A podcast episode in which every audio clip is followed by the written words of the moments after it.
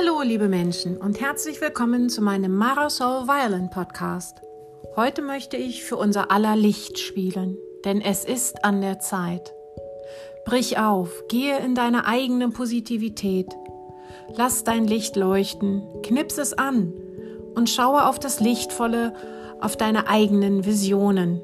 Lass dein Licht durch alle Zellen scheinen und gib es über dein Herzzentrum weiter in die anderen Energiefelder. Verbreite dein Licht. Das ist jetzt das Allerwichtigste. Folgende Wörter beinhalten eigene positive Schwingungen und helfen dir dabei. Licht, Liebe, Freude, Leichtigkeit, Sein, ich bin, wir sind, gemeinsam, Fülle.